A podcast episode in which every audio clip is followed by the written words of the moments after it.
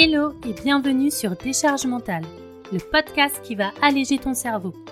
Je suis Laurie, maman et mentor en organisation personnelle. Après avoir fait un burn-out, j'ai mis en place des solutions pour me sentir plus légère au quotidien. Aujourd'hui, je partage mon expérience et j'aide les mamans entrepreneuses à trouver un équilibre adapté à elles pour être plus sereines. Abonne-toi pour ne pas louper les prochains épisodes et prépare-toi à créer ta vie idéale. Hello et bienvenue dans ce nouvel épisode. Alors pour ce deuxième épisode des Podmas, je te parle aujourd'hui de 5 façons différentes de fêter Noël. J'aime bien ce genre d'idée pour bousculer un petit peu les habitudes et s'autoriser à profiter de cette période d'une façon qui nous correspond vraiment.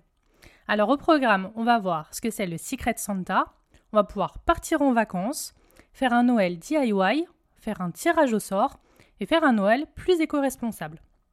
Et avant de commencer, si tu veux gagner du temps, je te propose de télécharger gratuitement une checklist qui reprend tout ce qu'on va voir dans cet épisode. Tu pourras cocher chaque tâche et savoir exactement où tu en es pour un max de sérénité. Et je te mets le lien dans les notes de l'épisode. Alors on va commencer avec le Secret Santa. Le but du Secret Santa, c'est de tirer au sort une personne et de lui offrir un cadeau. Alors il y a deux écoles. Ceux qui font le vrai Secret Santa entre guillemets et qui ne disent pas qui a offert tel ou tel cadeau, et ceux qui disent tout. Dans ma famille, on fait ça depuis plusieurs années maintenant et franchement, c'est trop, trop rigolo. Début décembre, on note toutes les personnes présentes au réveillon de Noël et on fait un tirage au sort pour savoir qui doit offrir un cadeau à qui. Franchement, je trouve ce concept hyper rigolo et en plus, ça permet d'offrir un beau cadeau à une personne plutôt que d'acheter un petit truc à chacun. Ça limite le budget et ça te donne aussi plus de choix que si tu te limites à 5 ou 10 euros par personne. Alors l'idéal, c'est de s'y prendre avec un petit peu d'avance. Comme ça, tout le monde sait à qui il doit offrir un cadeau. Et ensuite, pose-toi un moment et demande-toi ce qu'aime cette personne. Est-ce qu'elle a des loisirs, des passions, des rêves? Et puis, ne traîne pas trop pour acheter ton cadeau, ça te laissera le temps de le trouver ou de le commander, et de l'emballer et surtout d'éviter le stress de dernière minute. La deuxième option, c'est de partir en vacances. Parfois, on n'a pas forcément de famille qui habite près de chez nous, ou alors on a juste envie de profiter avec son conjoint et ses enfants. Et pour ça, rien de mieux que de profiter de cette période pour partir en vacances. C'est une bonne période parce que ça permet de couper un petit peu et de profiter ensemble. Et l'avantage, c'est que tu as du choix. Si tu veux profiter de l'hiver, tu peux partir au ski ou dans les pays nordiques par exemple. Et si au contraire tu veux un peu de chaleur, tu peux partir dans les pays chauds ou même simplement dans le sud de la France. Et clairement, t'es pas obligé de partir deux semaines complètes, parfois juste deux trois jours, ça peut déjà faire du bien. Et pourquoi pas en profiter pour faire des choses simples qu'on prend pas le temps de faire habituellement Ça peut être aller dans un musée, profiter du spa ou des sports d'hiver par exemple. La troisième option, c'est de faire un Noël DIY, c'est-à-dire de tout faire toi-même. C'est le top si tu créative et que tu veux partager ça avec tes enfants. Tu peux choisir de tout faire toi-même ou simplement de choisir certaines choses en particulier. Tu peux commencer par la déco, donc ça peut être celle à accrocher sur le sapin, la couronne à mettre sur ta porte d'entrée, faire un petit village de Noël, etc.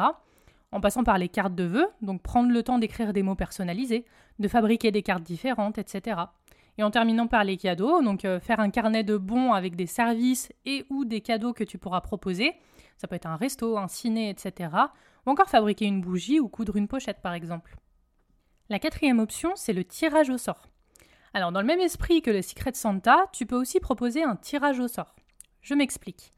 Le but, c'est que chacun achète un cadeau, sympa et original, et le jour de Noël, on dépose tous les cadeaux sur une table, on tire au sort une personne et elle choisit elle-même le cadeau en fonction de l'emballage sans savoir ce qu'il y a dedans. On peut même y ajouter un thème. Ça peut être un budget maximum à respecter, un cadeau très original, euh, d'acheter un livre, etc. Ça peut être très sympa comme idée et plutôt assez drôle. Et la cinquième idée, c'est de faire un Noël éco-responsable. Tu peux aussi choisir de faire un peu plus attention à ta façon de fêter Noël et d'éviter les cadeaux inutiles ou encombrants, ou des emballages jetables par exemple. Tu peux déjà simplement réutiliser les décorations que tu as déjà plutôt que d'en acheter des nouvelles. Ou alors en fabriquer avec des matériaux que tu peux recycler, avec une boîte de céréales, un bocal, etc.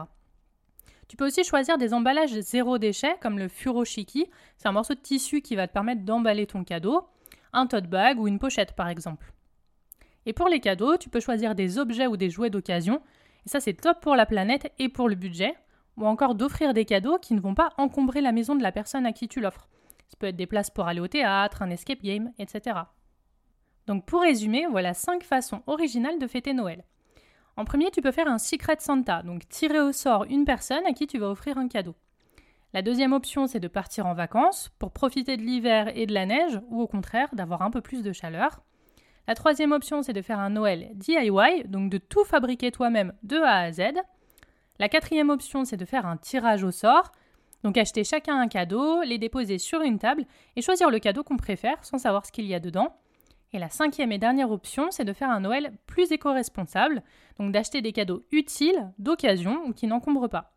Et n'oublie pas, si tu veux gagner du temps, je te propose de télécharger gratuitement une checklist qui reprend tout ce qu'on a vu dans cet épisode. Tu pourras cocher chaque tâche et savoir exactement où tu en es pour un max de sérénité. Et tu peux retrouver le lien directement dans les notes de l'épisode. À bientôt!